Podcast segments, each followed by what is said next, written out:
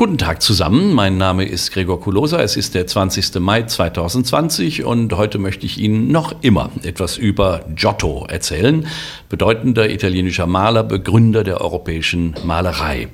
Wir waren in drei Teilen gekommen bis zu Roger Bacon, dem Franziskaner Bruder, der häufig predigte und der sich Bilder wünschte, die so authentisch waren, so wahr und wirklich, dass man mit seinen eigenen Augen das himmlische Jerusalem betreten könnte.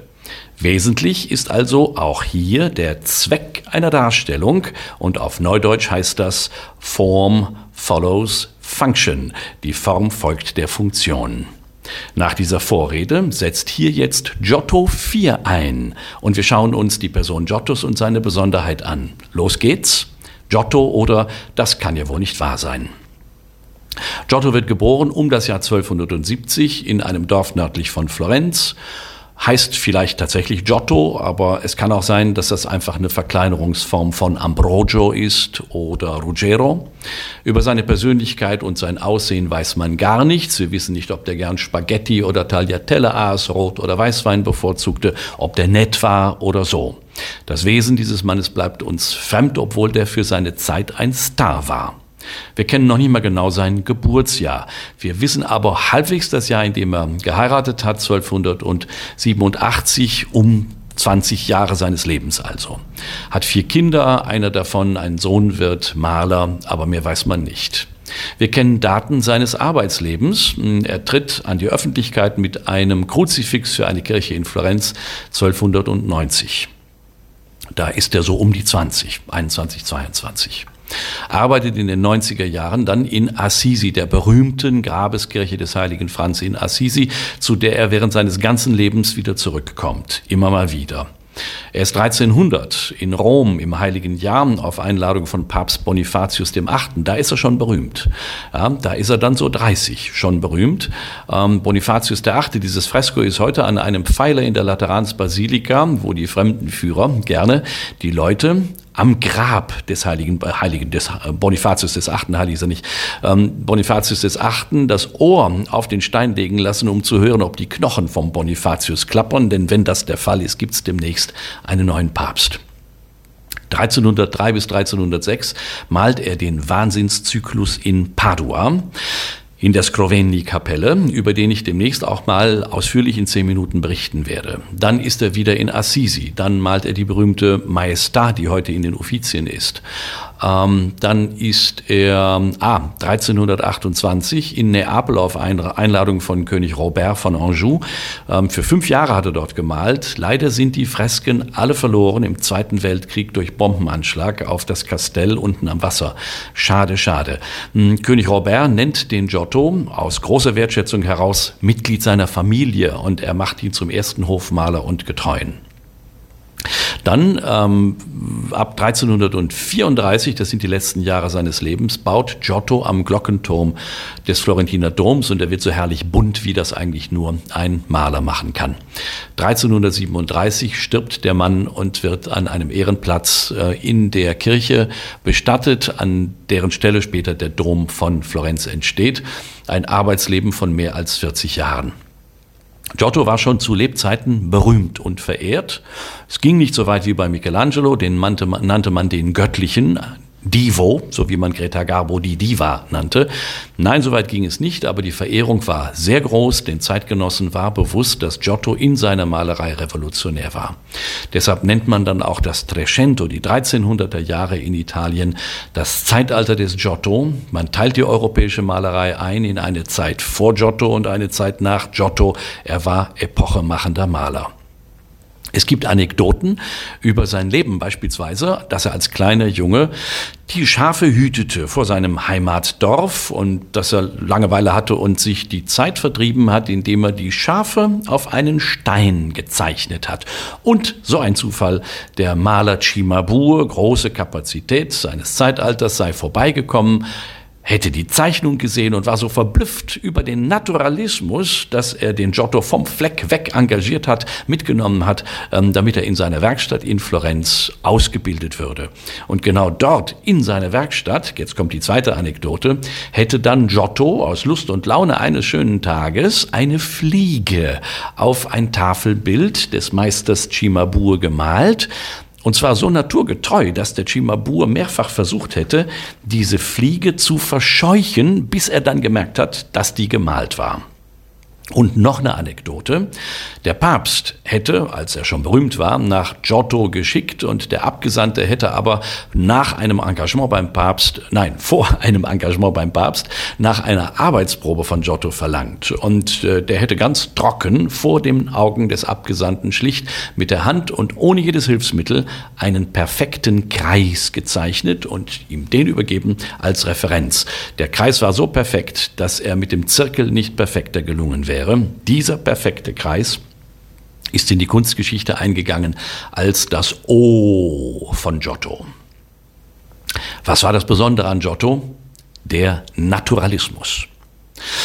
Giotto wendet sich ab von der in Anführungsstrichen zweidimensionalen Malerei. Er malt dreidimensional. Er erschafft voluminöse Gestalten im Raum. Ha! Raum. Vor Giotto, im Zeitalter der byzantinischen Malerei, gab es nicht wirklich einen Raum im Bild.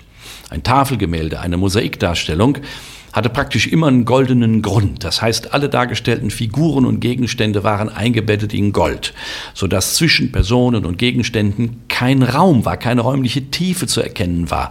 Hm, wo fand ein Bild statt? War das im Freien, im Haus, auf dem Platz, im Garten? Das konnte man in der Regel nicht erkennen. Giotto erfindet den Raum. Er schafft Landschaft und er schafft Architektur. Das sind erste Schritte. Ist noch ein langer Weg bis zu Canaletto oder Bellotto mit den tollen Stadtansichten von Venedig oder bis zur Landschaftsmalerei hm, von Claude Lorrain oder von äh, William Turner. Aber es geht los. Die Personen in Giottos Bildern, die wirken massiv, sie wirken stark und körperhaft. Und wie macht er das? Das Zauberwort heißt Licht. Auf Mosaiken und Ikonen des Mittelalters ist es ja irgendwie hell. Es gibt Licht, man kann aber nicht erkennen, woher es kommt. Gibt es ein Fenster links oder rechts oder oben, ein Loch im Dach? Giotto ist der erste europäische Maler seit der Antike, der auf seinen Bildern wieder das Licht einschaltet. Stellen Sie sich mal vor, Sie hätten eine blaue Hose und blauen Pullover an. Einfarbig, nicht gemustert, nicht zu hell, nicht zu dunkel, blau oder rot oder grün. Und jetzt stellen Sie sich vor, Sie gehen vors Fenster im Wohnzimmer und betrachten dann sich selbst. Sie werden feststellen, dass das Licht von außen bestimmte Teile ihres Körpers stärker erhält als andere. Nämlich diejenigen Teile ihres Körpers, die in Richtung Licht stehen. Und diejenigen Teile, die vom Licht abgewandt sind, erscheinen im Dunkel, im Farbton dunkler. Nicht etwa, weil der Farbton dunkler wäre. Nein, nein. Wenn man Hose, Pullover ausgestreckt auf einen Tisch vors Fenster legen würde, könnte man ganz, ganz leicht feststellen, dass Vorder- und Rückseite absolut denselben Farbton haben. Aber wenn sich ein Körper im Raum befindet, erscheint der dem Licht abgewandte Teil des Körpers dunkler als der dem Licht zugewandte Körper. Das ist Erkenntnis Nummer eins. Und nun zur Erkenntnis Nummer zwei. Wenn Sie vor dem Fenster stehen und sagen wir mal, sich Ihre Beine von oben anschauen, die ja in einer blauen Hose stecken, dann stellen Sie fest, dass es eine Zone des Überganges gibt zwischen voll beleuchtet und gar nicht beleuchtet. Und in dieser Zone nuanciert der wahrgenommene Farbton des Stoffes gleitend von hell zu dunkel ohne scharfe Brüche. Stufenlos wird mit der Rundung des Körpers der Farbton gleitend und ohne Brüche dunkler bzw. heller, je nachdem, ob man sich vom Licht entfernt oder dem Licht zuwendet. Und es ist genau dieser Effekt, das gleitende, nuancierende Spiel des Lichtes auf einem Gegenstand im Raum der übertragen auf ein Bild, das nur zwei Dimensionen hat, nämlich Höhe und Breite, das die Wirkung von Volumen, von Masse im Bild erzeugt. Gleichen Effekt hat im Übrigen eine Gardine, die Falten schlägt. Falten, die sich dem Licht entgegenwölben, die sind hell und solche, die sich abwenden, die sind dunkler. Dieser Hell-Dunkel-Effekt, das Spiel mit dem Licht, das ist das Geheimnis der Maltechnik von Giotto. Mit Giotto beginnt die Malerei sich dieses technischen Mittels zu bedienen. Wenn man gewollt hätte, hätte man das vorher auch schon getan. Hat man aber nicht. Im gesamten europäischen Mittelalter nicht. Vor dem Zeitalter des Giotto war das den Auftraggebern und den Betrachtern wurscht, ob eine dargestellte Person flach oder voluminös erschien. Denn zum Zweck eines Bildes, der Zweck eines Bildes bestand nicht aus der möglichst naturalistischen Darstellung der Person im Bild. Die Mutter Gottes sollte eben, ich wiederhole, genau nicht so aussehen wie ein Mädchen von nebenan. Wichtig war vielmehr Kostbarkeit des Dargestellten, kostbare Stoffe, Edelsteine, Goldbordüre und das Mystische, das Diesseitige. Und man wollte etwas Kostbares darstellen und um das zu tun, musste man kostbare Materialien verwenden, die Gold, Gold kostete viel und Lapislazuli für die Blautöne. Ähm, die Zeit war aber unterdessen reif für einen Paradigmenwechsel, für mehr Realität und weniger Mystizismus, für mehr Wissenschaft und weniger Okkultismus. Zumindest unter denjenigen in Florenz und anderswo, die den Ton angaben und als Auftraggeber Gemälde und Skulpturen für sich herstellen ließen. Giottos Gestalten treten also dem Betrachter groß und stark und unmittelbar und körperhaft entgegen. Und die Illusion war für die Zeitgenossen von Giotto so reell, dass so mancher Betrachter tatsächlich Furcht vor den Gestalten an der Wand entwickelte. Um das zu verstehen, muss man sich tatsächlich immer vor Augen halten, woher die Malerei kam, nämlich aus dem Zeitalter der zweidimensionalen, goldgrundigen, wenig realistischen Erscheinungen.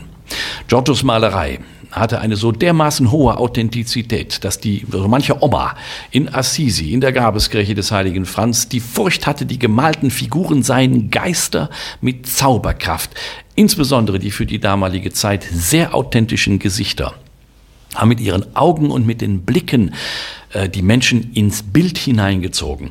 Und diese Authentizität, die ist erzeugt worden durch eine ganze Palette der dargestellten Emotionen, nämlich Erstaunen, Leid, Schmerz, Freude. Das ganze Spektrum des menschlichen Empfindens hat Giotto an die Wand gemalt.